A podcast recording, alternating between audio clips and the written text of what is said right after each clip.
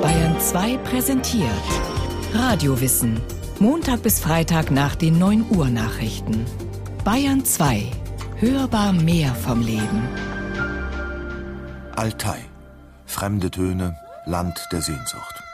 Ein Bergland von den Ausmaßen Mitteleuropas. Eine Nische zwischen Welten. Auf dem mächtigsten Gipfel des Altai, Aksyma, russisch Belucha, 4505 Meter hoch, treffen vier Länder zusammen. Im Osten die mongolische Hochebene bis zur Wüste Gobi, im Süden China und Tibet, im Westen die Steppen Kasachstans. Der nördliche Altai gehört zum heutigen Russland, durch dessen sibirische Tiefebene sich die gewaltigen Flüsse Irtisch, Ob und Jenisei ihre langen Wege zum nördlichen Eismeer suchen. Seit 1991, als sich die Sowjetunion auflöste, wird auch dieses lange abgeschlossene Stück Erde wieder zugänglich. Die Republik Altai gehört heute zur Russischen Föderation. Sie verwaltet sich autonom und so besinnt man sich wieder der eigenen Geschichte und der alten Traditionen des nomadischen Lebens, des Obertongesangs und des Schamanismus. Verehrer des Landes sprechen von der Schweiz Russlands. Zuerst kamen jedoch die Reformer, wie überall im ehemaligen sowjetischen Einflussbereich. Sie brachten offene Grenzen, vor allem aber den Impuls der Privatisierung. Stolz führt Vincenti Tengerekow, leitender Mitarbeiter des Agrokombinats von Gorno-Altaisk, der örtlichen Agrarverwaltung sowjetischen Typs, westliche Gäste durch die Dörfer. Auch im Jeep hin und her geschüttelt auf holprigen Straßen. Die Unternehmen sollen jetzt privatisiert werden, das heißt sich in Aktiengesellschaften umwandeln. Unternehmen der Weiterverarbeitung, Dienstleistungs-, Verkehrs- und Versorgungsunternehmen. Die müssen dann entscheiden, ob sie im Kombinat bleiben wollen oder sich selbst organisieren. Auch Kolchosen und Sovchosen, also die Kollektivbetriebe, sollen sich reorganisieren. Kleine private Höfe werden zugelassen. Auch die werden entscheiden müssen, ob sie rausgehen. Dann wird es kein Kombinat mehr geben, nur einzelne Assoziationen, Betriebe und Höfe. Und das Kombinat wird zu einem Ministerium für Landwirtschaft что не будет и комбината, это юридически. Тогда мы перед фактом встанем, что комбинаты...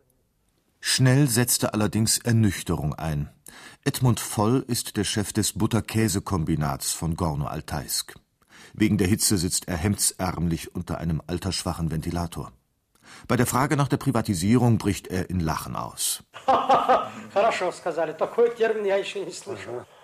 Wir wollen es schon, aber wir können es nicht. Ja, ja, ja, ja, man kann nicht. Um Butter und Käse privat rentabel produzieren zu können, erklärt Edmund Voll weiter, brauche man ein Minimum von 50 Kühen. Um 50 Kühe halten zu können, brauche man Kannen, Töpfe, eine ganze Kanalisation und vor allem Heu. In Altai wächst das Gras jedoch nur fünf Monate, anders als in Deutschland und der Schweiz. Sie stellen Fragen. Das ist so, als ob man Nord- und Südpol vergleichen wollte. Aber nur geografisch, nur äußerlich kann man den Altai mit der Schweiz vergleichen. Das Klima hier ist härter. Aber hier in Gorno-Altai haben wir auch unser Kapital, die ökologische Reinheit. Der Altai ist eine Zone, die noch geschützt ist vor dem Einfluss der Großkonzerne, Fabriken, der Gasgewinnung und so weiter. In diesem Sinne haben wir einen großen Reichtum. Hier wachsen noch ungefähr 2000 geschützte Pflanzen, mehr als 300 Heilkräuter. Wenn die Kühe diese Gräser fressen, unser frisches Wasser trinken, dazu noch die reine Luft und die Sonne, dann ist die Biomasse, die Bioqualität der Produkte dreimal höher als in der Schweiz.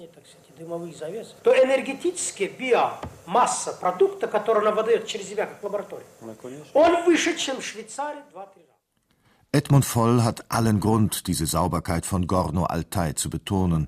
Die hässlichen Begleiterscheinungen der Industrialisierung in den letzten 50 Jahren sind von allen Seiten immer näher gekommen. Vom berüchtigten sibirischen Kusbas im Norden, aus dem Karaganda-Gebiet im Westen, haben sich die Kohlegruben bis nach Barnaul, Rubzowsk und andere Orte im westlichen Voraltai vorgefressen. Die angrenzende kasachische Steppe wurde von den Sowjets in atomares Versuchsgelände verwandelt. Ebenso verfuhr die Volksrepublik China mit der Wüste Gobi und der Taklamakan. Obwohl Edmund Voll so stolz ist auf die ökologische Reinheit seiner Heimat, gehört er zu den Befürwortern des Staudammprojektes, das noch in der Sowjetzeit geplant wurde. Die Reformer nach 1991 wollten es mit Volldampf vorantreiben, stießen aber auf den Widerstand der Naturschützer. Den Reformern folgten die Forscher. Seit zumindest der ehemalige sowjetische Teil, also Kasachstan und die Mongolei, wieder frei zugänglich ist, erlebt die Altai-Forschung einen Aufschwung. Die ersten sind die Sprachforscher. Frau Dr. Eva Schaki kommt aus Budapest. Sie untersucht, was die Sprachen des sibirischen Raumes verbindet, angefangen beim Tungisischen im Norden Sibiriens über das Alttürkische und Mongolische bis ins Ungarische hinein.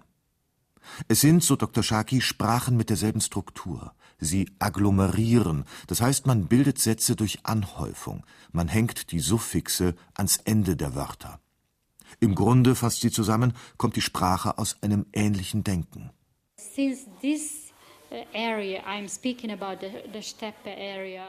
Im Steppengebiet Eurasiens ist es sehr wahrscheinlich, dass die Menschen in einer Art Netz miteinander lebten. Sie beeinflussten sich immer gegenseitig.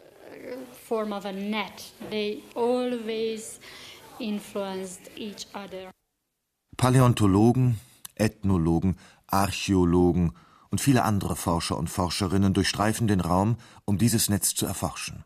Einer, der sich diesem Thema besonders gewidmet hat, ist der mongolische Archäologe und Anthropologe Velik Lovtsevandon Besutov. Was Linguisten sich erschließen müssen, sieht er durch archäologische und anthropologische Funde erwiesen. Der Altai, meint er, war ein Schmelztiegel, vielleicht sogar der Ursprung all der Völker, die man heute in Eurasien kennt. Begeistert zeigt er seine neuesten Schädelfunde. Ich kann Ihnen mein Material zeigen, meine menschlichen Schädel, mein Material an menschlichen Knochen. Ich untersuche sie, ich vermesse die Charakteristiken der verschiedenen Rassen. Bei diesen Worten wickelt er die sorgfältig ausgepackten Schädel aus, weist auf die Unterschiede der Schädelbildung hin. Breites Gesicht, flache Nase hier, hohe, enge Stirn, hohe Nase dort. Schon in der Bronzezeit lebten sowohl Mongoloide wie auch Europäide hier, erklärt er, genau wie heute. Auch heute findet man alle Typen von Schädeln in verschiedenen Mischformen. Sie kommen aus dem Raum des Altai. Endlich könne er das jetzt beweisen. Das sagen alle Spezialisten. Es gibt eine große Familie der altaischen Sprachen. Das ist der kulturhistorische, der geografische Raum der großen Steppe. Von Korea, von der nordchinesischen bis zur südrussischen Steppe. Der ganze Steppenkorridor war schon immer ein Siedlungsgebiet. Nach Christi Geburt kamen dann die Hunnen, Sembizen, Judianen, Türken, Uiguren, Kirgisen später die Mongolen, Genghis Khan. Sie alle haben zeitweise über die Bewohner der Steppe geherrscht, die Nomaden.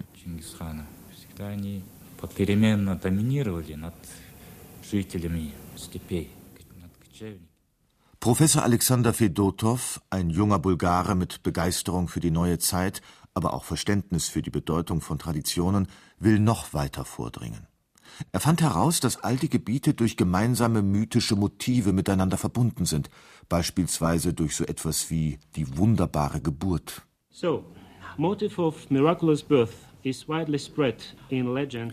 so ist das Motiv der wunderbaren Geburt in Legenden weit verbreitet. Grund genug, Vergleichsstudien zwischen koreanischen und altaischen Mythologien zu betreiben.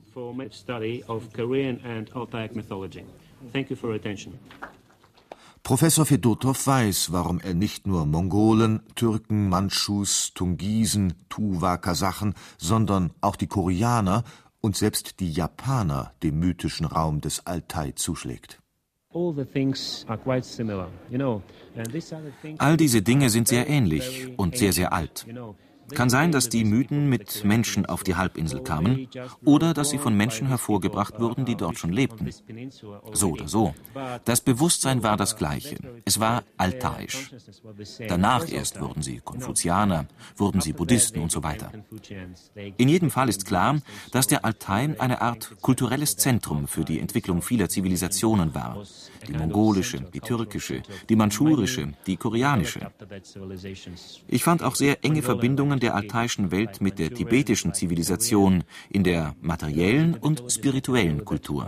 I found quite close similarities with Tibetan civilization and Altaic world in some material culture and spiritual culture. Die Beringstraße, die seinerzeit noch passierbar gewesen sein muss, verbindet auch die Indianer mit dem Altai. Davon ist Professor Fedotow überzeugt. Gefragt, ob die Klimaverschiebungen des vorgeschichtlichen Sibirien für seine Forschungen wichtig seien, antwortet er ja, ja, ja. Ich habe darüber noch nicht nachgedacht, aber es ist durchaus möglich. Vielleicht hat bis zu einer Naturkatastrophe im Raum des Altai ein Klima bestanden, das für die Entstehung einer archaischen Megazivilisation gut war. Und die hat sich dann ausgebreitet. Man kann die Augen einfach nicht davor verschließen, dass all diese Menschen, auch die Japaner und die Koreaner, die ganze Bevölkerung entlang des Flusses Amur, alle mongolischen Volksstämme und die türkischen, eine Menge Gemeinsames verbindet. Sowohl die Sprache wie auch die Merkmale ihrer materiellen Kultur.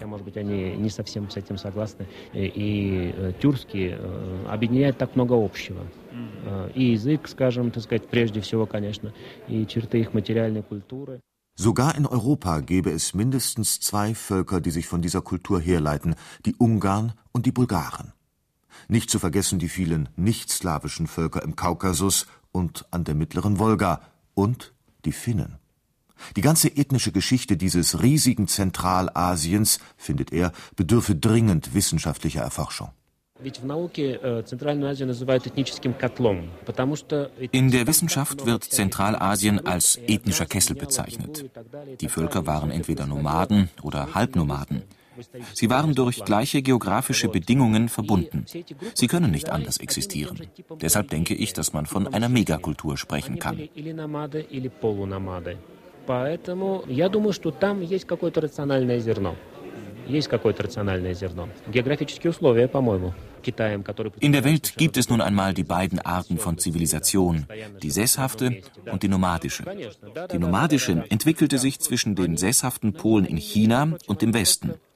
So ist das gekommen.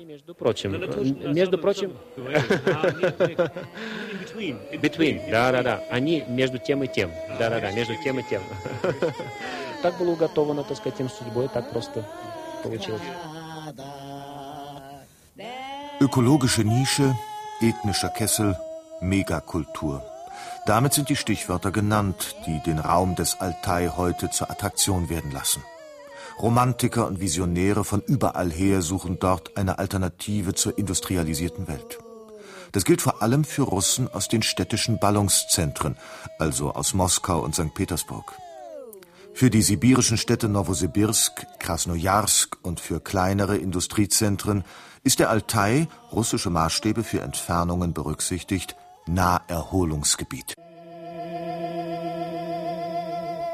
Boris Verschinin ist Direktor des Museums für Völkerkunde an der Universität für Völkerfreundschaft in Moskau und leitender Mitarbeiter der Moskauer Kulturorganisation Ethnost, die sich um eine Aufarbeitung und Pflege der innerrussischen Völkerbeziehungen bemüht. Auf den Spuren seiner großen Vorbilder Nikolas und Helena Röhrig bereist er immer wieder den Altai. Röhrig-Gesellschaften, die es heute in fast allen größeren Städten Russlands gibt, spielen gegenwärtig eine wichtige Rolle bei der kulturellen und spirituellen Erneuerung des Landes. Die erste Expedition der Röhrigs in den 20er Jahren hat fast schon Kultstatus erreicht. Diese Expedition war keine normale Expedition. Diese Expedition war mit der kosmischen Evolution der Menschheit verbunden. Происходит зарождение новых культур, новых цивилизаций. И периодически эти культуры угасают, цивилизации разрушаются. Paris Verchinin betrachtet den Altai jedenfalls als globale Ressource. Ну, во-первых, это особая территория, имеющая уникальный географический ландшафт. Erstens ist es ein besonderes Territorium, das eine einzigartige Landschaft besitzt. Zweitens bildet die Region eine ökologische Nische. Man muss sie erhalten und entwickeln, denn für den Planeten ist es wichtig, eine solche große Reproduktionszone zu haben, die den Planeten harmonisieren kann. Außerdem interessiert mich die Region unter dem Gesichtspunkt der Geopolitik. Diese Region ist ein Rad, das umgeben ist von vier großen Reichen. Im Norden Russland, im Osten das große China, im Süden Indien und im Westen die islamische Zivilisation. Der Altai trennt diese Welten einerseits, schützt sie als Puffer sozusagen, andererseits vereinigt er sie. Diese Reiche können und müssen daher an dem Projekt Altai mitwirken. Noch höher, ganz auf der biologistischen Höhe der Zeit, siedelt Batsur Cem Yangin das Thema an. Er ist Direktor des Zentrums für nationale Anthropologie am Medizinischen Institut von Ulaanbaatar in der Mongolei. Sein Interesse gilt der Erhaltung des genetischen Fonds Zentralasiens. Unter genetischem Fonds versteht er die Fähigkeit von Völkern, sich den ökologischen Bedingungen eines bestimmten Raumes anzupassen. In einer Zeit der globalen Migration, in der Viren mit Überschallgeschwindigkeit rund um den Globus geschleppt werden könnten, so der Genetiker, bestehe die Gefahr, dass die Fähigkeiten zur Anpassung verloren gingen. Конечно, сегодня хорошо, одни говорят, вот э, люди любят друг друга, встречаются, женятся, рожают. Это хорошо. Natürlich ist das heute gut. Die Menschen lieben einander, treffen sich, heiraten, bekommen Kinder, weltweit. Alles gut. Einerseits macht das nichts. Andererseits verlieren die Genfonds, die auf eine ökologische Nische bezogen waren, ihr Gleichgewicht. Es können Gene eingeschleppt werden, die nicht angepasst sind. Sie können Krankheiten verursachen. Wir studieren den Genfonds der hiesigen Bevölkerung daher mit dem Ziel, den eingeborenen ursprünglichen Genfonds zu erhalten.